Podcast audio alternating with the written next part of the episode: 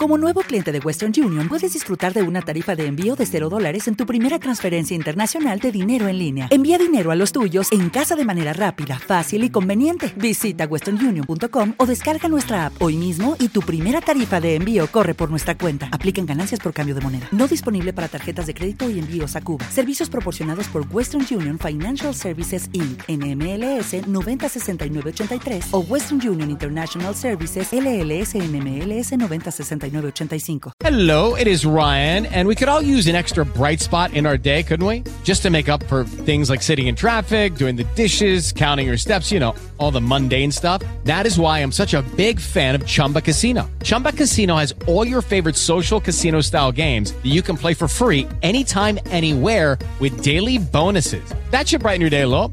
Actually, a lot. So sign up now at chumbacasino.com. That's chumbacasino.com. No purchase necessary. BGW. Void were prohibited by law. See terms and conditions 18 plus.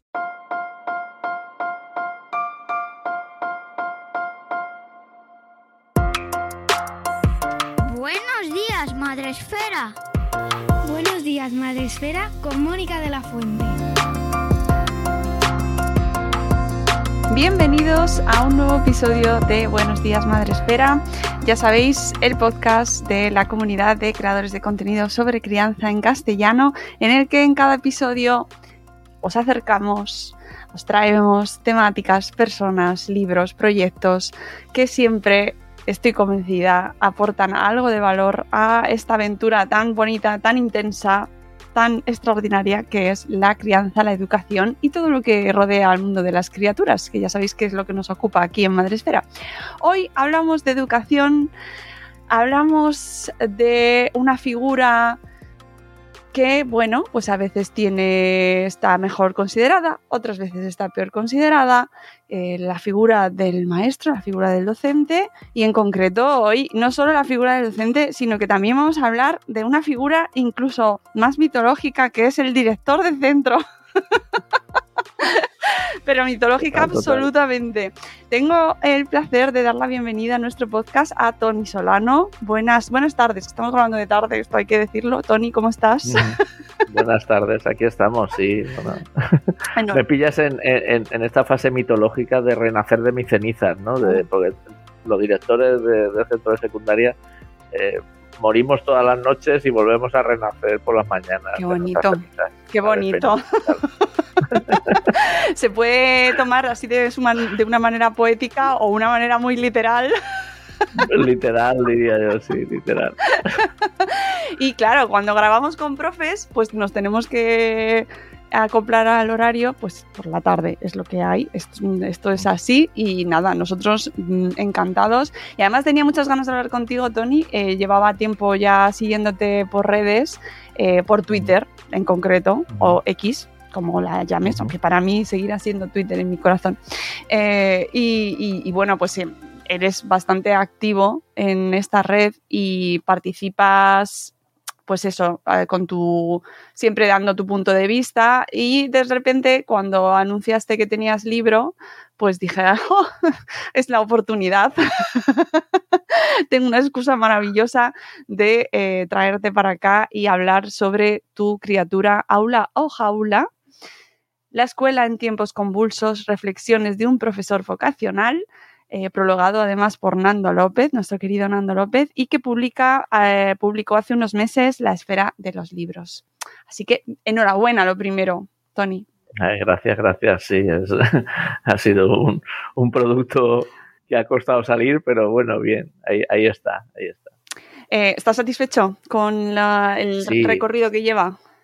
Sí, sí, eh, creo que ha tenido buena acogida y bueno, la intención que tenía en origen cuando se planteó y cuando se publicó, que es alcanzar un público más allá de los docentes, ¿no? Que, que, pretendía ser por pues, un libro muy de divulgación, que fuese para familias también, que fuese para medios de comunicación, incluso para, para personas que se quieren dedicar en algún momento a la educación y no saben dónde se meten. Entonces, es un mm. poco o, animador, o motivador, o disuasorio, no, no sé muy bien. tiene, tiene un poco de todo, tiene un poco de todo. También depende, pues efectivamente, como bien dices, eh, con tantos públicos objetivos, pues diferentes perspectivas y eso está muy bien. Em, a lo mejor hay quienes nos están escuchando ahora que acaban de llegar a este mundo de la crianza o que no están en Twitter. Se me ocurre que hay mucha gente que ha abandonado esa red, han emigrado y ya solo están por Instagram. No sé si estás por Instagram o por otras redes, Tony. Sí, pero la verdad es que, bueno, eh, estoy mucho en, en Twitter X y en Instagram de vez en cuando pongo alguna cosita, en Facebook también pongo alguna cosita, en LinkedIn muy de vez en cuando, pero mi territorio es, es, Twitter porque, bueno, es, es, muy asomarte, enfadarte y salir. O sea, es, que es lo que, lo que necesitamos en el día a día, ¿sabes? Sí, Esa sí. dosis de, de enfado, ya que no me pongo la tele, por lo menos. Pues para quien no lo conozcáis, eh, Tony Solano, en la descripción de su libro, que me imagino que habrás elegido tú, eh, Tony Solano dice que escapó de su pasado ferroviario y de su formación como electricista para convertirse en profesor de lengua y literatura. Ha impartido clases en Internet, en academias, en colegios privados, en institutos y en la universidad. Actualmente sigue siendo formador del profesorado, bloguero y director de un centro público. Ha publicado relatos y artículos sobre diversos temas, especialmente sobre educación y nuevas tecnologías. Y de repente mmm, das forma a este aula o jaula. ¿Cómo llega este proyecto? ¿Cómo decides que quieres embarcarte en este en esta aventura mitológica también? Pues, pues sí. Bueno, a ver, eh, yo llevo en el mundo de los blogs desde el 2006, que empecé con el blog de Repaso de Lengua, que es donde iba publicando todo lo que hacía, o casi todo lo que hacía en, en el aula y mis reflexiones, y discutía con más compañeros o, o debatía, donde pues el formato blog muy, muy tradicional del de, de tiempo de la, de la escuela 2.0 y cosas cuando entraron las redes sociales, pues bueno, pues nos acomodamos a otro ritmo, esas reflexiones más de Twitter, los hilos, y, a fin de cuentas te das cuenta de que vas creando una, pues un perfil profesional con una serie de reflexiones, con unas posturas eh, educativas, metodológicas, ideológicas más o menos definidas, y, y, dije, bueno, pues más o menos eso es lo que quiero, ¿no? Y vas evolucionando, pero creo que vas creando una línea de pensamiento en la que coincides con mucha gente y en la que discrepas con otra mucha más, ¿no? Y cuando, cuando vino la pandemia y llegó el confinamiento y todo esto, que fue un poco la, la vorágine y el caos en, en, el mundo de la educación y en otros, ¿no? Pero en la educación sí que fue algo como un mazazo muy grande, el irnos a casa y de, de golpe decir, seguimos siendo profesores, o sea, conectarme, conectarme aquí a la tele y, y, y, no saber lo que hay al otro lado eh, me sigue haciendo profesor. ¿Qué es lo que me hacía ser buen profesor en, en, lo presencial y qué es lo que me hace ser buen profesor o mal profesor ahora, ¿no? Y hubo ahí un, no sé, un revulsivo que me hizo pensar cuál es el valor, ¿no? De, de un buen profesor y cuál es el valor de la, de la educación. Y a partir de ahí mmm, surgió esa idea de, escribir el libro, porque durante ese periodo y luego la pospandemia se han oído un montón de, insensateces sobre la escuela. Bueno, eso de ¿por qué les pagan a los profesores si se han ido a casa? O sea, a ver, eh, estábamos currando, algunos, algunos estaban currando más horas que, que cuando estábamos en los centros.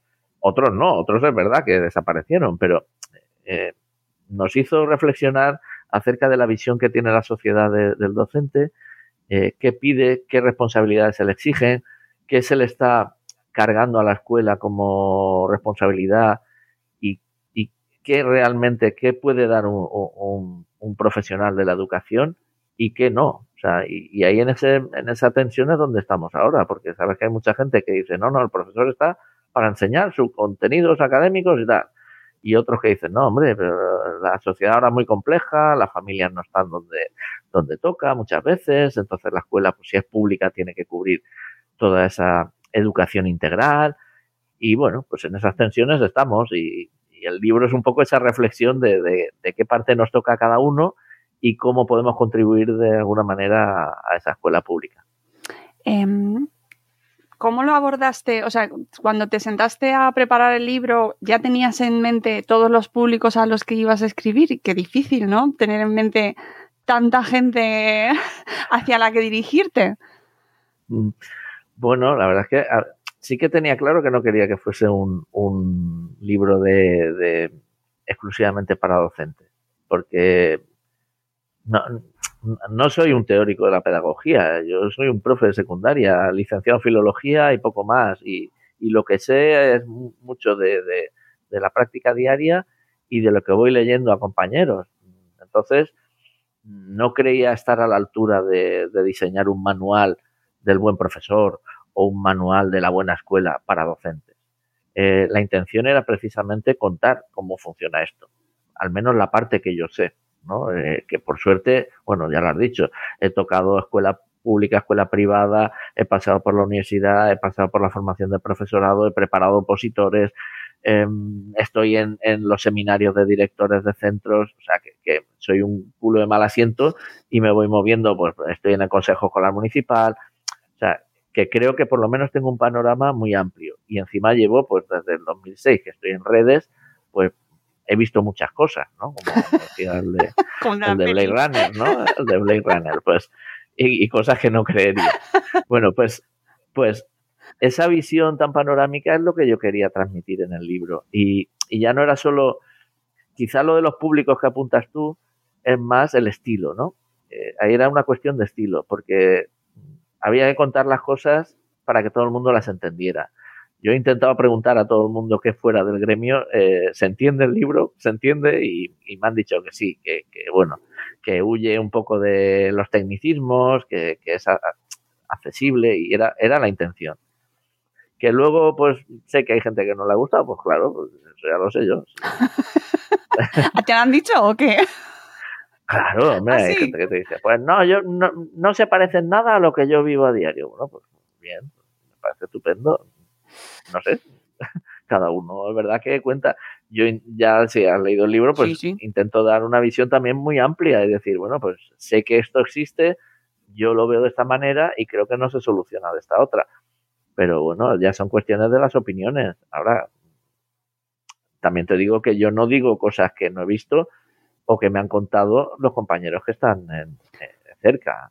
Claro, es que tienes un perfil muy concreto, el tuyo, y eh, así siguiéndote en redes y leyéndote durante todos estos años, em, que teniendo una, un- una situación muy concreta desde donde ves muchas cosas, es verdad que no, mm, no estás polarizado de una manera muy característica que se ve en redes, ¿no? Esto en las luchas mm, sangrientas que hay en Twitter, ¿no? eh, normalmente pues se suele dividir bastante bien ¿no? los grupos y es verdad que en tu caso y en el libro queda también patente y es porque además eres tú mm, escribiendo, eh, pues que con- o sea, se- cuentas cosas pues desde un lado, desde el otro, hablas como, como director, como formador de profesores, como profesor tú mismo, eh, como padre, como, mm, es decir, das una serie de perspectivas que yo creo que al final te representan, ¿no? Esa, bueno, pues, eh, pues mira, hago todo lo que puedo, que yo creo que al final sí. es una manera muy empática también de dirigirte a la gente. Es que lo, lo has dicho tú, o sea, el, el buen docente es aquel que hace lo que puede. Y en ese hacer lo que puede no debes olvidar el lugar que ocupas. Porque, bueno, hay, hay muchos docentes en, en- en los sistemas educativos, pero creo que eh, algo que no se puede discutir es que el docente de la escuela pública, eh, en ese hacer lo que pueda, hay cuestiones que no entran, ¿no? O sea, por ejemplo, la del reservado al derecho de admisión. O sea, yo no puedo decir, yo hago lo que pueda, pero si me quitas a este, a este y a este, ¿no? Eh, No, eso, eso no entra en, no entra en el pacto, ¿no? Tú, tú has entrado a la escuela pública y eres un servidor público, eres un funcionario que te toca eh, educar a todos. Tal cual, no, y no puedes decir, este me está molestando. Sí, lo puedes decir, pero, pero forma parte de tus responsabilidades que ese que está molestando deje de molestar y que se integre en, en el modelo que hemos decidido entre todos, que es el que es apropiado para, para formar a, a los futuros ciudadanos y personas. Así que a veces sí que te encuentras con, por suerte, muy minoritarios profesores que se piensan que están en una academia. Y con todo el respeto a las academias, porque claro, una academia se reserva el derecho de admisión. Y dice, no, mira, este, este, si son honrados, dicen, mira, llévate el niño que no avanza nada y además me está molestando a los otros. Pero En la escuela pública no puedes decir, igual que, que un médico, un médico de la sanidad pública, no puedes decir, mire, oiga, usted es que está muy enfermo para mí y, le tengo que quitar tiempo al resto de pacientes. Eso, sería impensable en la sanidad pública, ¿no? Váyase que su enfermedad es muy grave. No. Pues aquí tenemos niños con enfermedades muy graves, enfermedades educativas, eh, bien sea por necesidad de compensación, bien sea por trastorno de aprendizaje, bien sea por, circunstancias muy diversas, a los que les tenemos que dar respuesta. Y eso debería quedar muy claro desde el principio. Eh, tu libro eh, es o puede ser entendido como una reivindicación de la figura del maestro ideal. Sí, a ver, yo creo que, que un poco el libro recoge precisamente todo ese panorama para que no se nos olviden ciertas cosas, para que no se nos olvide que el maestro ideal también tiene que trabajar en equipo con sus compañeros y también forma parte de una estructura que son los centros educativos donde no deberíamos ir cada uno a la nuestra, sino deberíamos estar sujetos a un proyecto educativo de centro, ¿no? Y también dentro de, de la profesionalidad está atender a la familia como toca, porque los menores son menores y, la responsabilidad sigue siendo de las familias. Y muchas veces decimos, es que claro, la culpa de que fracase es de las familias. Bueno, ¿y tú, tú qué has hecho de trabajo conjunto con las familias? ¿Has, ¿Te has reunido con la familia para ver si se puede dar un, una respuesta, si se puede ayudar de alguna manera, si están desbordados? Ah, no, no, yo no, eso es su problema. Yo estoy para instruir y ellos para educar.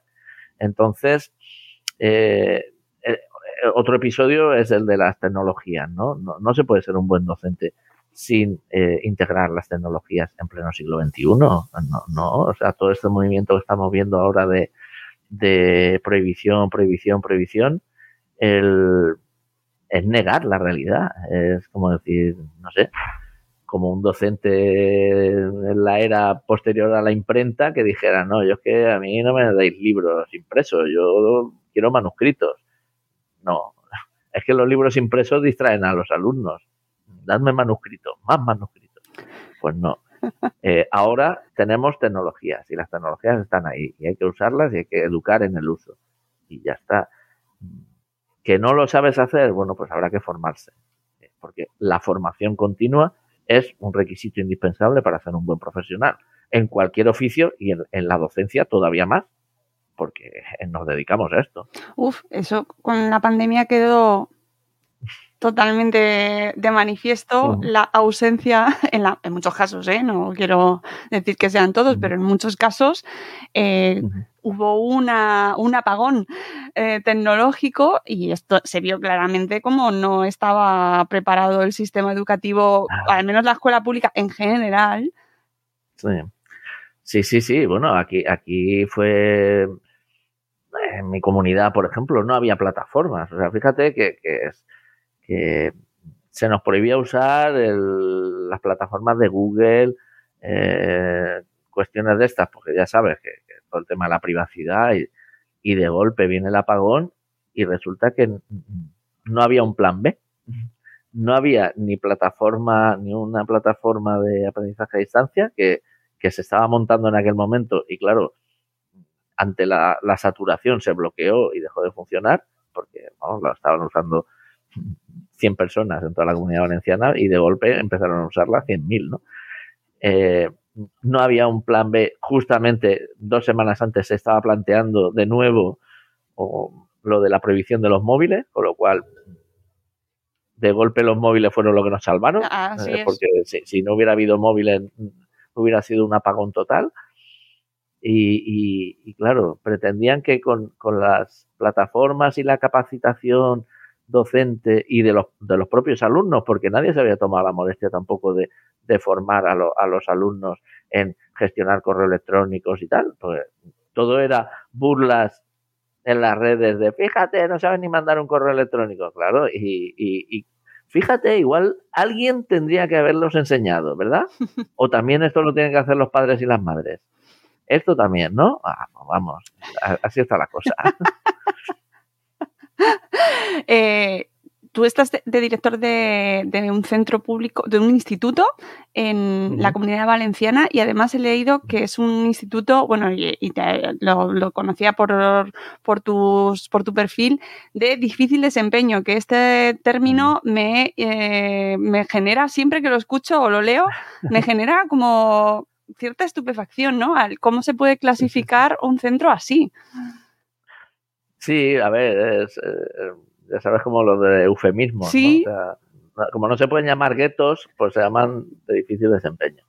No, a ver, por suerte, eh, mi centro sí que es verdad que es, es un centro de, de especial dificultad, que se llaman ahora de especial dificultad, y sobre todo porque, bueno, pues hay, ahora ya no tanto, hubo un momento cuando se, se formó el centro que alrededor del 30% del alumnado era de, de compensación educativa, o sea, era alumnado que partía de unas de una situación de marginalidad, de riesgo de exclusión social, de retraso en, el, en la escolarización, etcétera. Entonces había un gran porcentaje de alumnos con, con ese perfil y ahora, claro, al trasladarnos, que nos hemos trasladado aquí a, a una zona más normalizada, que es la, el barrio universitario, eh, el centro ha crecido mucho, ha pasado de golpe de 400 a, a 800 alumnos, ha, ha doblado la, Uh. la población escolar, con lo cual mm, ese porcentaje pues se ha reducido a la mitad, claro. Ahora ya no es tan representativo el alumnado de compensación educativa, que sigue estando en el centro, pero eh, ya porcentualmente no, no, es tan, no es tan elevado. Pero bueno, seguimos teniendo pues alrededor de unos 60 casos de asentismo escolar, em, eh, 130 alumnos aproximadamente de, de, compensación educativa, alumnado de necesidades especiales. Pero bueno, es, es la diversidad, la diversidad también de la, de la población. Aquí quizás un poco más concentrado por las características del centro, pero es algo que, que también creo que la, nosotros lo hemos hecho, lo, lo, decimos siempre, ¿no? La diversidad nos hace muy ricos. El, el, que haya alumnado tan diverso en el centro nos ayuda a elaborar estrategias para que convivamos en paz, ¿no? Ahora mismo estamos mil personas aquí, 900 alumnos y, y 100 profes. Eso también es de Y- difícil desempeño, ¿eh? Y vivimos, ya te digo, además no tenemos turnos, entonces de las 8 hasta las 3 estamos aquí conviviendo mil personas, que cada uno es de un padre y una madre, de un color, de una religión, de una raza, de un, de un, de un, de todo, y más o menos nos llevamos bien. Siempre hay algún problemilla, pero para eso estamos aquí, para, ya digo, para renacer de nuestras cenizas todos los días. Claro, es que la primera vez que escuché ese término eh, me sorprendió mucho que existiese esa categoría y que se asumiese que eso iba a existir como, Sí. ¿no? O sea, mm, y, y- y todos Sí. lo tenemos asumido y hay mucha gente que ni siquiera sabe que existen. Sí, ya digo, yo por suerte ahora mi centro cuando vienen así algunos, porque siempre llega alguien que, ay, lo he cogido, aunque pone especial dificultad, lo he cogido esperándome a ver qué pasa aquí y luego descubren que es un centro pues bastante normal, como otros. Y a veces algunos te dicen, bueno, pues si están centros peores. Sí, sí, porque es verdad que aquí pues ya lo llevamos muy naturalizado. Pero sí que donde más se nota, y bueno, sí que hay, sé que hay centros de secundaria que están mucho peor que nosotros, estamos más o menos en contacto y hay centros que, por ejemplo, los institutos de secundaria que están en barrios muy marginales, que acumulan más, todavía más proporción de alumnado de exclusión social o retraso escolar, etcétera, y no tienen la etiqueta, fíjate, y nosotros la tenemos. Pero todo esto viene de origen, como dices tú, o sea, nosotros tenemos dos colegios que están etiquetados como, como centros de especial dificultad, donde hay un 90% de alumnado eh, con este perfil. Y eso no es casual, eso es porque las planificaciones urbanísticas y la, y la escolarización de determinadas ciudades mmm, favorece o incluso fomenta eh, ese tipo de centros que al final son guetos escolares, guetos educativos, porque, claro, tú piensas los que vienen de esos coles, cuando se integran en un instituto como el mío, que tiene esta diversidad de, tan amplia, pues al final los pobrecitos tienen que hacer el doble de esfuerzo para poderse acoplar al ritmo. Por mucho que adaptes, por mucho que intentes que, que todos vayan a la par, al final parte con esa situación de desventaja. Por eso me molesta tanto y sabes que, es, que en redes insisto muchísimo con todo esto de que de la meritocracia y de que, de que regalan los títulos y tal. Pues lo siento, pero aquí en mi centro ni hay meritocracia ni se regalan los títulos, porque aquí hay muchísimos chavales que se lo ocurran un montón y no llegan. Y no llegan, ¿por qué? Pues bueno, pues porque la situación del entorno es, es, muy negativa y tienen que luchar contra, contra lo que se encuentran aquí y contra lo que se encuentran en sus casas y en sus barrios. Y eso no todo el mundo está preparado. Hacen falta casi superhombres y supermujeres para salir adelante con, con todo el viento en contra. Claro, pero eso, eh, ¿cuánta gente lo ve? y cuánta gente lo valora, ¿no? Cuando se habla bueno, de que ahora está muchísimo peor la escuela que antes, ¿verdad? Claro. Es que hay centros donde estos ni lo huelen.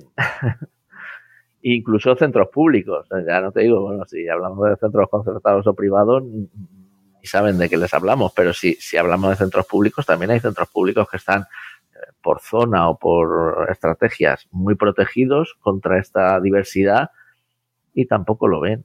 No, aquí hay centros públicos de Castellón que, que por ejemplo, pues no, no, tienen esta diversidad que tenemos nosotros y están a, un kilómetro de aquí. Ya, pero es una mala, una mala planificación, eh, una mala política educativa. Y a veces una mala política edu educativa para mí, porque para el que la diseña es muy buena política educativa. Claro, escuchándote y leyéndote, eh, cuando quieres rascar un poco más en este tema de la educación, ya sea familia o padre, madre o, o, o profesor, maestro o otro elemento protagonista de esta comunidad, bueno, te pones a, eh, empiezas a ver otros otras situaciones que en muchas ocasiones en el fragor de la batalla, ¿no? De, del día a día, los padres y madres o los profes, pues no tienen en cuenta, ¿no? Hablas de, de las instituciones, de, de quién, eh, de, la formación del profesorado, de la evaluación del profesorado, cómo se forma y quién eh, decide eh, qué, qué bien está formado un profesor, ¿no? O, o cómo, se, o cómo llegan los, pro, los profesores a, a, a, dar las clases, en, por ejemplo, en secundaria, cuestiones que nosotros en el día a día, pues no, pues solo estamos atentos a, a la vida práctica, pero que en sí. realidad tienen mucho peso. Muchísimo, muchísimo. Es, es que son muchos factores. Y, y tampoco quisiera que, porque a veces pues se leen las cosas en redes sociales o incluso en el libro, en el libro yo creo que sí que he moderado y he, intentado equilibrar. Eh, parece que, todos los profesores sean malos y que todos necesiten formación y que todos no, o sea, por suerte y, gracias a, a, un sistema que, bueno, más o menos se mantiene bien, por suerte la mayoría de profesores trabajan bien, eh, intentan estar formados, intentan hacerlo lo mejor posible, pero el problema a veces en, la escuela pública sobre todo es que, es que igual dos, tres profesores que no lo hagan bien acaban siendo un poco los que contaminan esa visión de un centro, ¿no? Porque ten en cuenta pues eso, que en secundaria un profesor que tenga 180 alumnos, si es un mal profesor, un mal profesional, eh, son 180 familias las que, las que hablan mal del centro. Porque igual tienen 10 profesores buenos y uno malo. Y tú ya sabes que cuando pasan esas cosas solo te acuerdas del malo. Sí. Igual que nos pasa a nosotros con, con los alumnos, que, que, que, vienen aquí los profesores, fíjate fulanito, no sé qué, y tal, y te, lo mal que se porta fulanito, y dices, bueno, pero tienes otros 149 que se portan bien, y solo vienes a hablarme del que se porta mal. Ya, pero es que ese es el que me hace la vida imposible. Pues las familias les pasa igual. Igual tienen 11 profesores para su hijo, y de los 11 hay uno que es malo y 10 buenos. Pero vendrán a quejarse del malo. De los buenos, pues mira, pasarán sin pena ni gloria. O, al menos dirán, mira, por lo menos esto se ha ido bien. Es difícil, es difícil. Siempre tendemos siempre a quejarnos de lo que vemos mal, no, no a agradecer lo que va bien. Claro, ¿no? Y además hablas de algo que, pues, que es, que es muy cierto, ¿no? Que lo, eh, la formación de los profesores, que hay diferentes perfiles, ¿no? De que, que, llegan a esta profesión, pues por diferentes caminos y que influye mucho si llegas de una manera muy vocacional, que además pues se suele notar, o gente que llega porque quiere ser funcionario, vienen rebotados de otras profesiones, muchos periodistas, por cierto. no sé por qué será, no lo sé, pero llegan. Algo está pasando, a, algo está pasando. No sé, quizás, quizás la precariedad absoluta, pero bueno, el caso es que por de X motivos, gente que va llegando a, a una profesión y que luego, pues claro, eh, ahí pues se ve todo, ¿no? Sí, Ah, pero, pero eso no es malo, o sea, que venga gente de otras profesiones. Yo soy uno de los que he venido de otras profesiones. Pero lo importante es que, que sepas a dónde te metes Claro, la primera. claro. Y, y que una vez te metes, que seas profesional. y ya está. O sea, lo de la vocación, pues puede ayudarte, pero, pero mm, que sepa dónde te metes, porque asombrosamente hay gente que entra en la educación secundaria odiando a los adolescentes. ese es el punto. Y dice, dices, por favor, o sea, que no tienes otra faena eh, más que meterte en un sitio para empezar a hablar mal. O sea, que llevas un año trabajando y no paras de decir que vaya mm, desinterés que tienen los jóvenes, que no les gusta nada, que no les interesa nada, que vaya generación. Para eso no te metas ahí.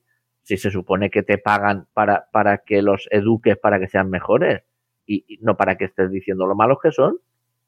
Para eso, pues no sé, vete de cuñado de bar. Y, y luego, una vez estés dentro, pues preocúpate de estar actualizado, actualizado no solo en tu asignatura, sino en, en los aspectos legales. Porque otra vez, somos funcionarios públicos. Y tú no puedes decir, esta ley no me gusta, no la cumplo, o este decreto o esta regulación no me gusta, no la cumplo, o a mí esto de la inclusión no me parece buena idea, mm, a mí dame grupos segregados con niveles. Ah, no, perdona, eh, eres un funcionario público y te toca esto, y si no te gusta, pues oye, busca otra faena, pero es que no, no, no, eh, no te puedes convertir en el enemigo dentro, porque tienen, las familias tienen un derecho a la educación, los niños tienen un derecho a la educación y tú tienes una obligación de, da- de dar respuesta a esos derechos. Hmm.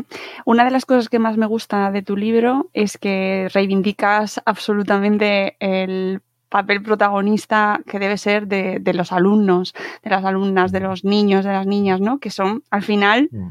Realmente eh, Sí. lo- el centro. Debería ser Sí. el centro del sistema educativo. Y que cre- lo Sí, dejas pues también muy claro. eso se discute. También eso se discute asombrosamente. Lucky Land Casino asking people what's the weirdest place you've gotten lucky? Lucky? In line at the deli, I guess? Aha, in my dentist's office. More than once, actually. Do I have to say? Yes, you do. In the car before my kids' PTA meeting. Really? Yes. Excuse me, what's the weirdest place you've gotten lucky? I never win and tell. Well, there you have it. You can get lucky anywhere playing at LuckyLandSlots.com. Play for free right now. Are you feeling lucky? No purchase necessary. Void where prohibited by law. 18 plus. Terms and conditions apply. See website for details. With the Lucky Land slots, you can get lucky just about anywhere. This is your captain speaking. Uh, we've got clear runway and the weather's fine, but we're just going to circle up here a while and uh, get lucky. No, no, nothing like that. It's just these cash prizes add up quick. So I suggest you sit back, keep your tray table upright, and start getting lucky. Play for free at LuckyLandSlots.com. Are you feeling lucky? No purchase necessary. Void where prohibited by law. 18 plus terms and conditions apply. See website for details. Y, y cuando lo comentas en las redes, también ya te hacen burla de esto. Bueno, hacen burla, por ejemplo, hay gente que eh, insulta con el término inclusivo, o sea, Ah, usa la palabra inclusivo como insulto, pero también eh, hacen burla de colocar al alumno en el centro. No entiendo qué es lo que no se entiende, porque, porque eh, vamos a ver, tú imagínate que un hospital eh, se hiciera a la medida de los médicos en lugar de hacerse a la medida de los pacientes y que el médico estuviera ahí en un sofá mm, todo tirado y el paciente tuviera que estar allí de pie en, un taburete. Y, dices, mm, no sé, hay, eh, está claro que en las profesiones pues tiene que haber una- unas condiciones dignas de trabajo, unos derechos laborales y todo lo que tú quieras. Pero el sistema educativo, el centro tiene que ser el alumno, no el profesor. Igual que en el sistema sanitario, el centro es el paciente, no el médico. Entonces, hemos llegado a un nivel de, discusión tan absurdo que dices, claro, es que cuando dices, no, es que cuando pones en el centro al alumno, ¿qué tiene que hacer? ¿Decidir en lo que quiere aprender? Perdona, es que no has entendido nada. O sea, poner, poner al alumno en el centro significa que estás al servicio de su aprendizaje y que si no está aprendiendo, estás haciendo algo mal. Tan sencillo como eso. Y si no está aprendiendo, puede ser por muchas causas. Es verdad que, que en ese no aprender puede haber causas detrás que escapen de tu competencia. Puede ser que haya problemas en su casa, en su familia, en el entorno, que haya problemas de salud mental, de servicios sociales, de lo que tú quieras, sí. Pero tú lo que no puedes decir es, nada de eso me incumbe, que se apañen. No, eh, detéctalo, moviliza a quien tengas que movilizar y pon de tu parte lo que esté en tu trozo de responsabilidad, que es educar. Eh, Es que, de verdad, para mí es tan sencillo y tan lógico que me parece alucinante que se discuta esto. Claro, pero luego llega ese argumento, además, impepinable de que como eh, eh, se ha perdido eh, la figura del maestro, La autoridad. la autoridad del maestro, autoridad. el declive de la sociedad es patente porque hemos caído, porque Sí, ya no se respeta al maestro. Claro. Fíjate. Claro, con los maestros autoritarios que tuvimos en nuestra época. ¿Verdad? Qué bien que nos pegaban. eh, claro. Ha salido esta generación de, de personas como Netanyahu y como tantos otros No, no, pero- psicópatas eh, que están haciendo del mundo un barrizal, ¿no? Porque eso, que yo sepa, ninguno de los que están ahora embarcados en las guerras y, y- y embarcados en, en estas miserias humanas, creo que estudiara por competencia ni, ni estudiara en escuelas inclusivas. Pero parece ser que, que ahora todos los males del mundo es el, el aprendizaje por proyectos, por ejemplo, ¿no? Por poner un, Sí. un caso. ¿no? bien, bien. Sí, bueno, pues a ver, ahí también lo comento en el libro, hay un sesgo, el sesgo este de, de que nosotros hemos, hemos sido los que nos ha ido bien y entonces pues tendremos a pensar que como aprendimos nosotros bien, pues, pues los demás también lo van a hacer, igual que aprendimos nosotros, pero claro, nadie se acuerda de los que se han quedado en el camino y de los que, de los que tenían cualquier mínimo problema que evidentemente eran apartados en la cuneta y, y ahí se quedaban, ¿no? Eso, de eso ya no se acuerda nadie. Sí, de eso también hablas en el libro y, y bastante, además, así como por ejemplo del tema de los deberes. Eh, en- un tema que estoy convencida. Yo quiero animar a todos los que nos escuchan, a la familia sobre todo, aunque este programa también lo escuchan maestros y maestras, pero especialmente padres y madres. Y sé que en este tema vas a tener ahí mucho a favor, mucho ganado Ya, ya, ya. Tony. Pues es otra, es otra pelea también. Uh. Mira, el otro día te voy, a, te, te voy a contar una anécdota, porque el otro día viene, viene una profesora y me dice, mira, me he enterado que, que fulanito, alguien de, de- de la ESO, que, que está cobrando a los compañeros 50 céntimos por, por deberes, por hacerles los deberes. ¿Qué hacemos? Digo, ¿cómo que qué hacemos? Pues felicitarlo, o sea, felicitarlo. Es un emprendedor de, libros, o sea, es un, un chaval que le está ahorrando a las familias la pasta de la academia y del profesor particular por 50 céntimos. O sea, ojalá hubiera encontrado yo para mis hijas alguien que le hiciera los deberes por 50 céntimos, porque al final teníamos que hacerlos nosotros en casa dedicando horas y horas para nada, absurdas. Entonces, me parecía una idea brillantísima. Digo, ¿qué, qué diferencia hay entre que, entre que se lo haga fulanito y se lo cobre a 50 céntimos y que la familia tenga que pagar una academia o un profesor particular para que se los haga? ¿Qué diferencia hay? Ninguna. Si, el error de base es mm, mandar unas tareas para casa que, que supuestamente estás evaluando luego eh, en clase. O sea, ¿qué evalúas? ¿Qué evalúas? Algo que no has visto quién lo ha hecho. Es tan absurdo de principio a fin. Y claro, no, en esta, pues no, pero yo no, nadie, nadie evalúa los deberes, no, yo lo hago solo para que refuercen.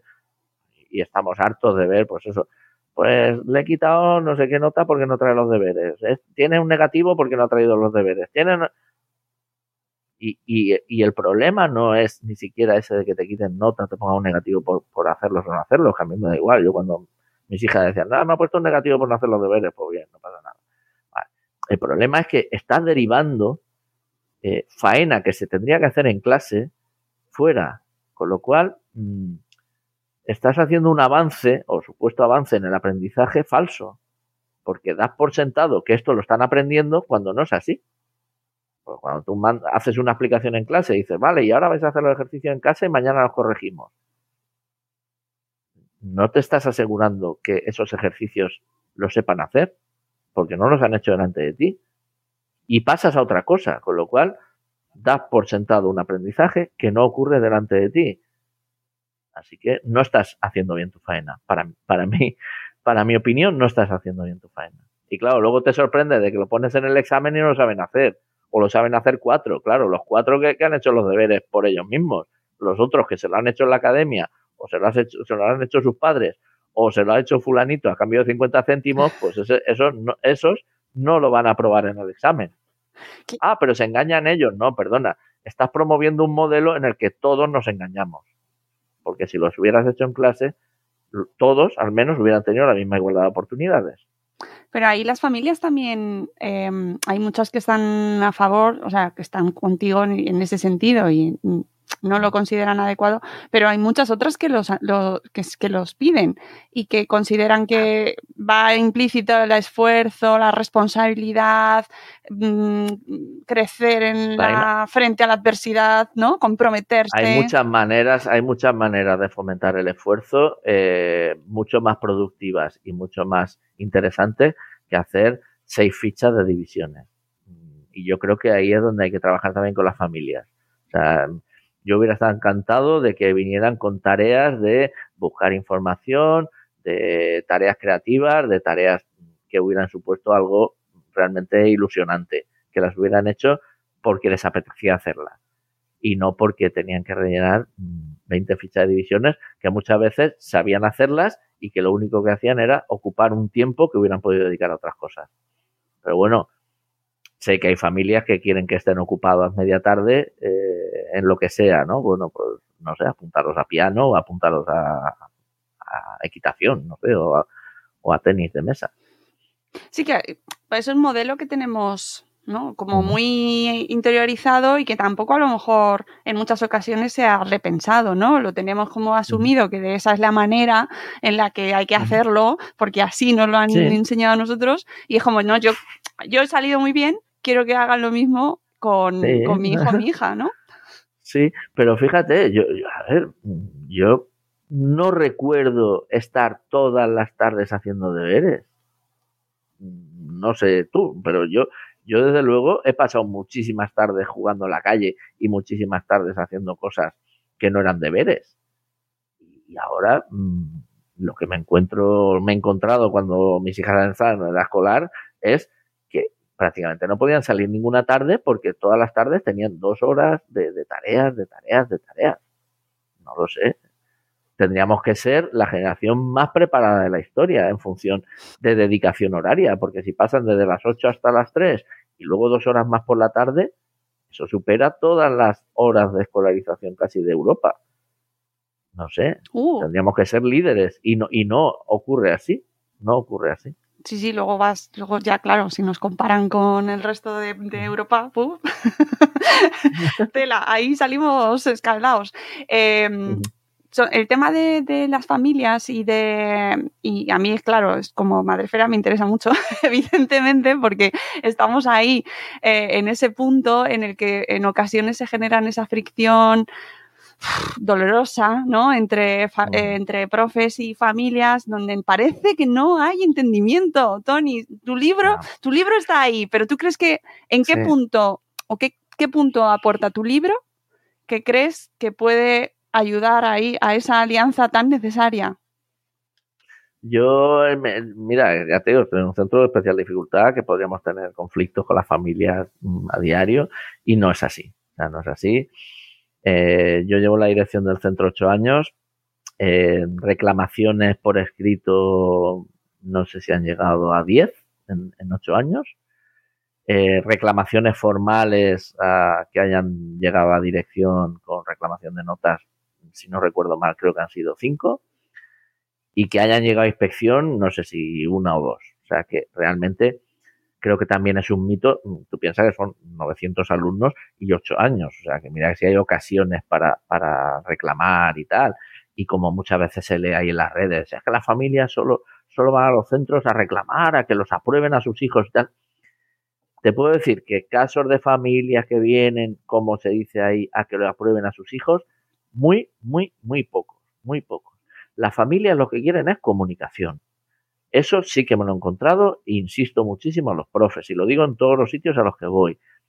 Las reclamaciones y las quejas y las entrevistas que tenemos aquí con familias siempre o casi siempre en el 90% de los casos tienen detrás una falta de comunicación del profesor o profesora en cuestión.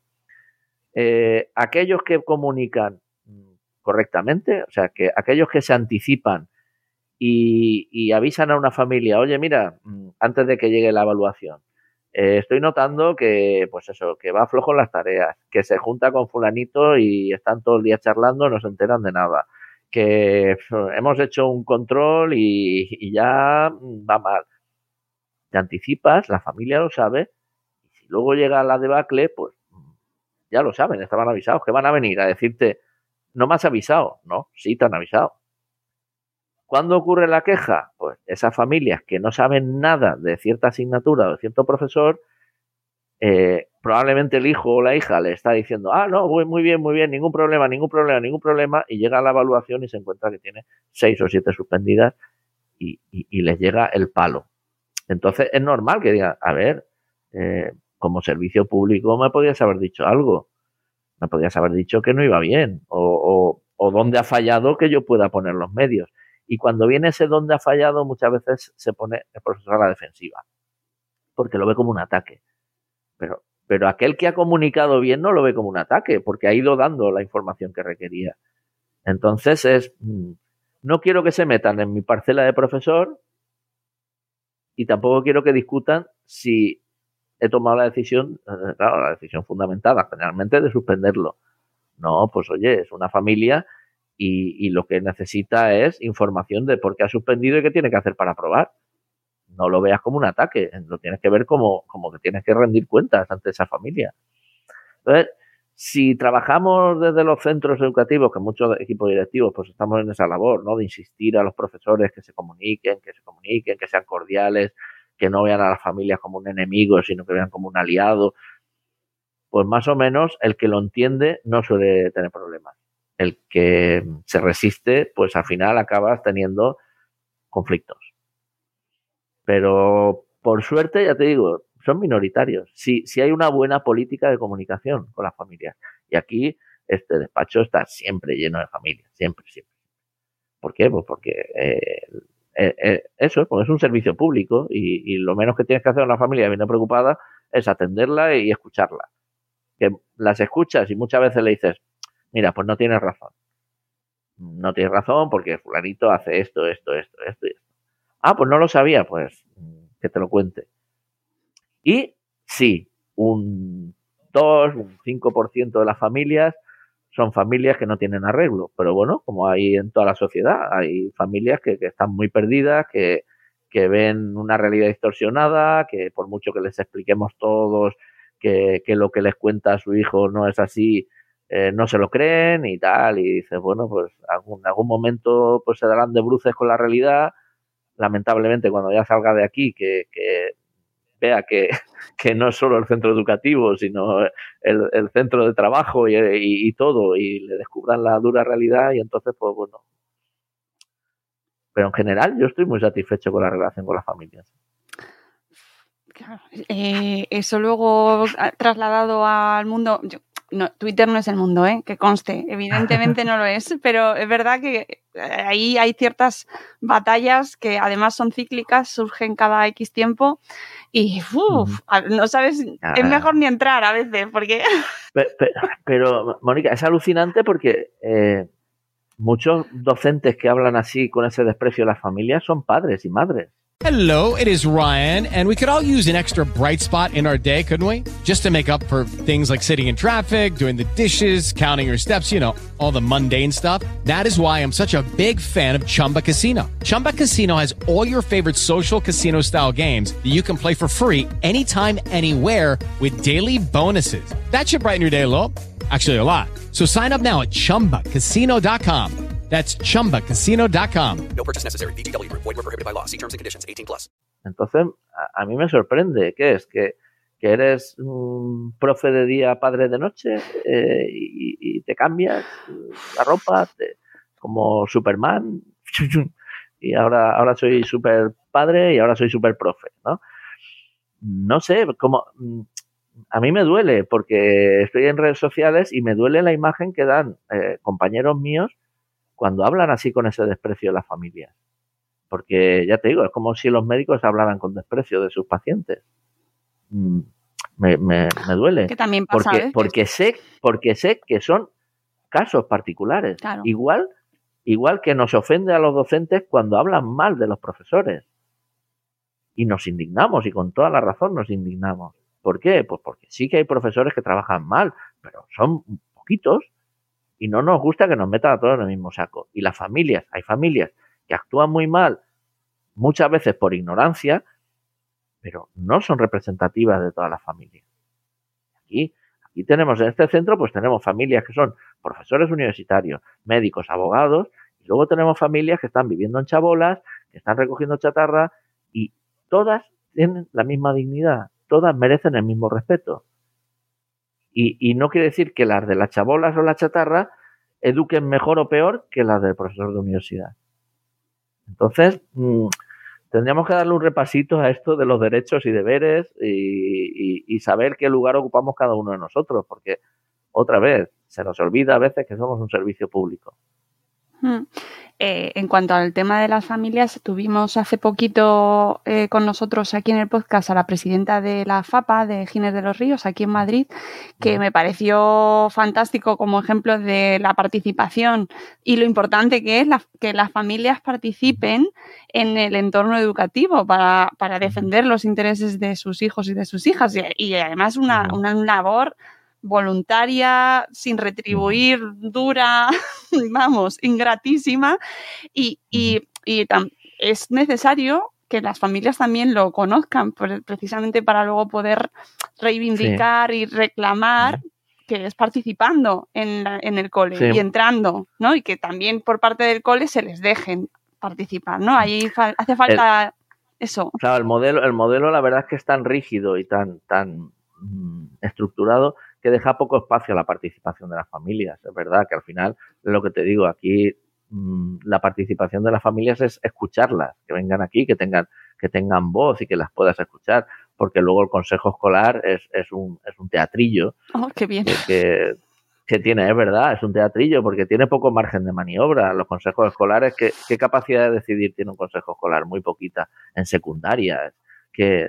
Eh, excursiones y excursiones no, mmm, revisar la contabilidad, ya. cuatro cosas que, que, realmente no es participación en los centros.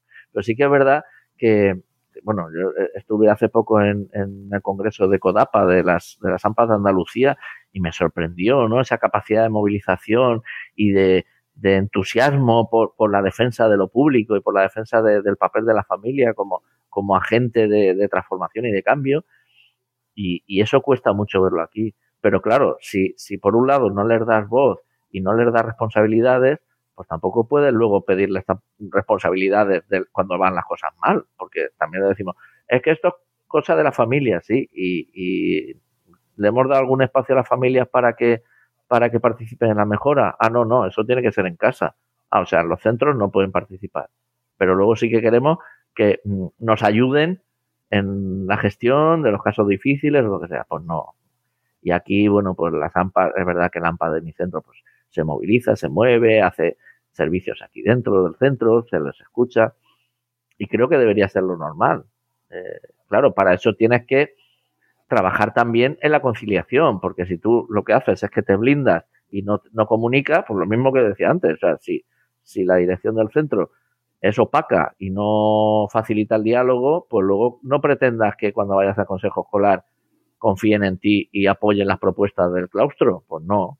Nosotros, cuando vamos al consejo escolar, prácticamente todo sale adelante. ¿Por qué? Pues porque hay una labor de, de escucha, de participación, de, de colaboración continua, diaria.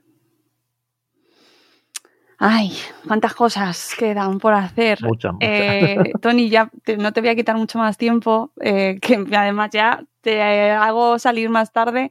Eh, por último, hoy justo mm, leía que mm, se prohibía ya totalmente los móviles en primaria y con restricciones en, en los institutos. Eh, ¿Qué tal? ¿Algún, algún comentario al respecto? Mira, es alucinante porque, bueno, esa es otra de las cosas de la prensa. Y otra de las cosas que tenían presente cuando, cuando escribí el libro, ¿no? Lo de, lo de educar también a los, a los comunicadores y a los periodistas, porque eh, lo he compartido antes en redes. los reglamentos de centro y la propia, el decreto de convivencia del 2008, mm. De, aquí de la comunidad valenciana y como muchos de otras comunidades, eh, ya recogía que el, uso de dispositivos móviles estaba prohibido y que solo se podían usar con fines educativos. Eso está desde 2008 en, en la norma de aquí. Y ahora el Consejo Escolar del Estado habla de, que se va a prohibir, excepto en los casos de salud y excepto en usos pedagógicos. O sea, estamos en el mismo punto. Pero claro, te sacan 20 titulares ahí diciendo, ves, mm, el Ministerio se ha hecho eco de esa preocupación de la sociedad, de, los móviles y tal. Vamos a dejarnos de chorradas. O sea, los móviles son un problema, son un problema como distractor, no vamos a negar, pero para toda la población, no solo para los niños, para los adultos y para todos. Eh, prohibir los móviles en los centros no va a solucionar nada, no va a solucionar nada.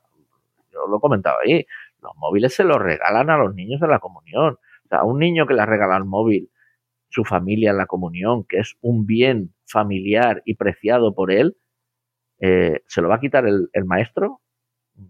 Entonces, ¿quién es el bueno y quién es el malo?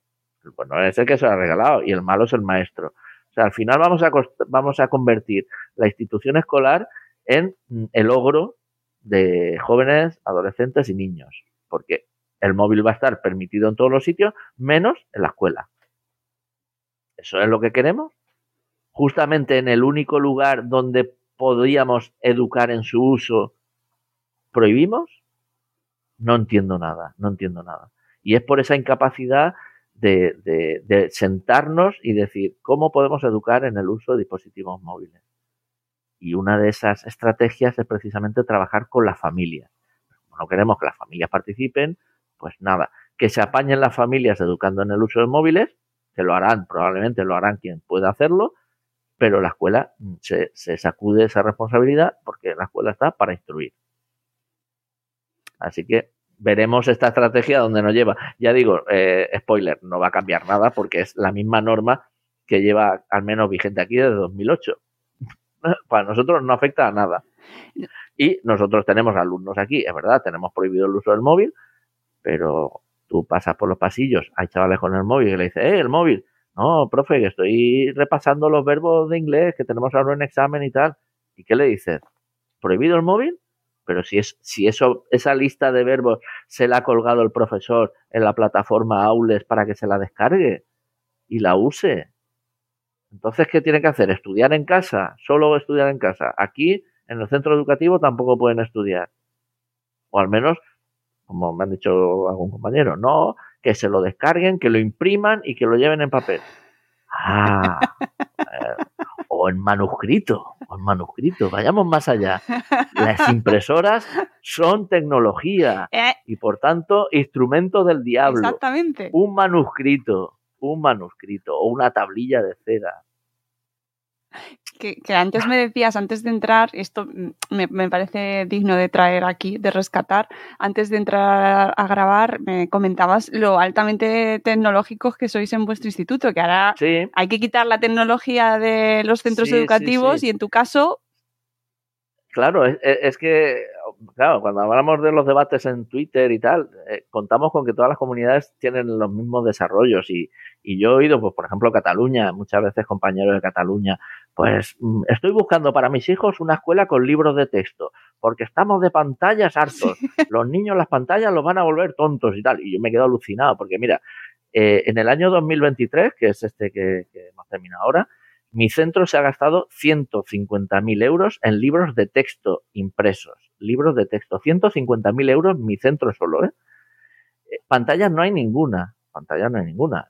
los proyectores de las, de las aulas eh, los ha comprado el centro, los ordenadores que están en las aulas son los retirados de las aulas de informática y ni hay tablets, ni hay Chromebooks, ni nada de eso. Las tablets que hay son las que se han dotado de, los fondos europeos para el fondo de resiliencia, que se supone que es para alumnado vulnerable, pero evidentemente hay, no sé si hay 15 tablets, y portátiles que también se dieron para, para el centro, que creo que son 90 para todo el centro, hemos conseguido colocarlas en tres carros, una por cada planta, y al menos los profesores pueden llevar un carro de portátiles, un carro de portátiles por planta para una sesión al día como mucho, porque sabes que se descargan y no pueden usarlo. Si lo usan dos profesores seguidos, ya te quedas sin batería. Entonces, cuando hablan de, del impacto de las pantallas en los centros escolares, desde luego, en, en esta no. comunidad, en esta comunidad no, porque no existe, no tenemos ni wifi. O sea, eh, habrá que pensar que, que, si falla el modelo educativo y hay mucho fracaso escolar,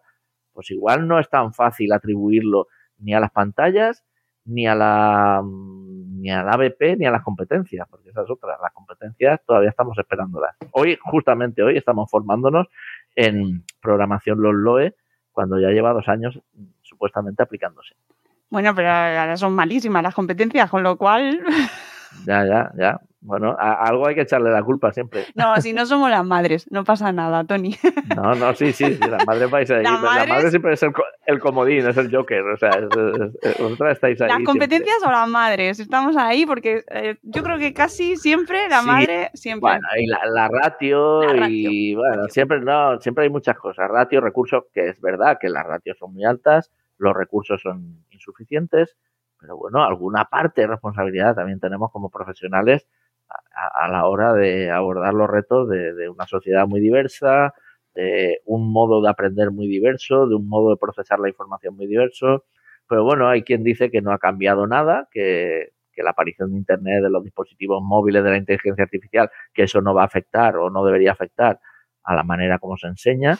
Y yo creo que ya lo estamos viendo que sí que afecta y mucho y no solo a los menores, sino también a los adultos, porque mmm, también lo digo muchas veces, ninguno de los adultos que estamos aquí, ahora hemos estado, ya digo, hemos estado en una formación y llevábamos dos horas y estábamos todos agotados, los mayores, los adultos, agotados dos horas y estábamos haciendo un taller de situación de aprendizaje, o sea, algo dinámico, de hablar entre nosotros, de...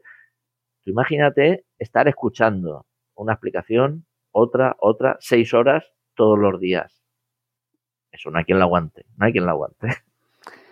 Pena me dan. Eh, es que tanto habría que hablar aquí, de verdad. da para horas y horas, pero no tenemos ese tiempo, ni la atención, ni nuestra audiencia tampoco, aunque ya, fíjate que yo normalmente hacemos programas de una hora y ya me dicen que son larguísimos.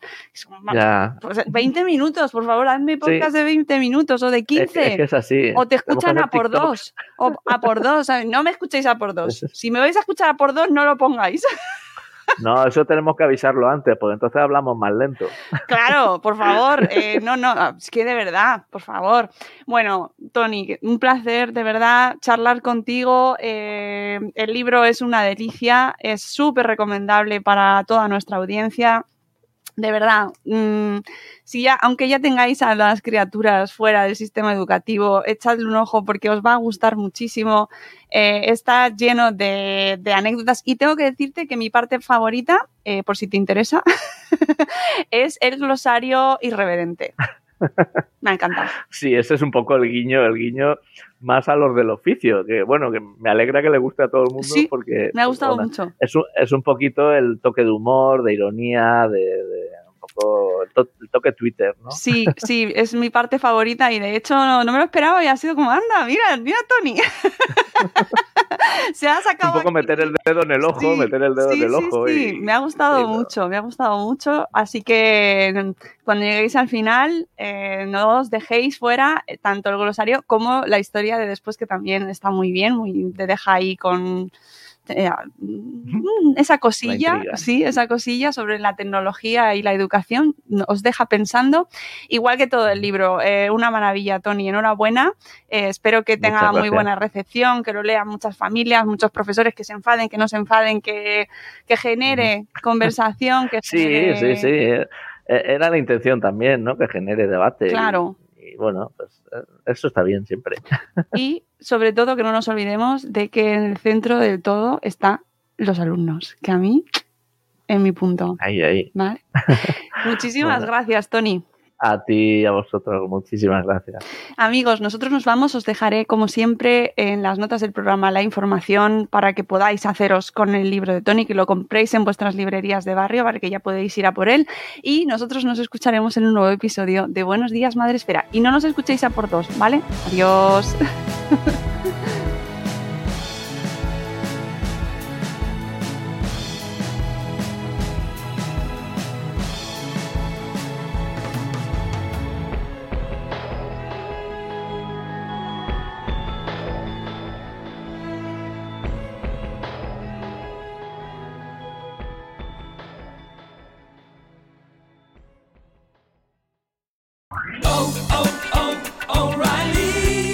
¿Necesitas ayuda? En O'Reilly Auto Parts te ayudamos. ¿Necesitas algún consejo? Te aconsejamos. Nuestros profesionales en autopartes están siempre disponibles para ayudarte a encontrar lo que necesites. Excelente servicio al cliente es solo una de las ventajas que ofrece O'Reilly Auto Parts. Los profesionales en autopartes. Oh, oh, oh, O'Reilly Auto Parts.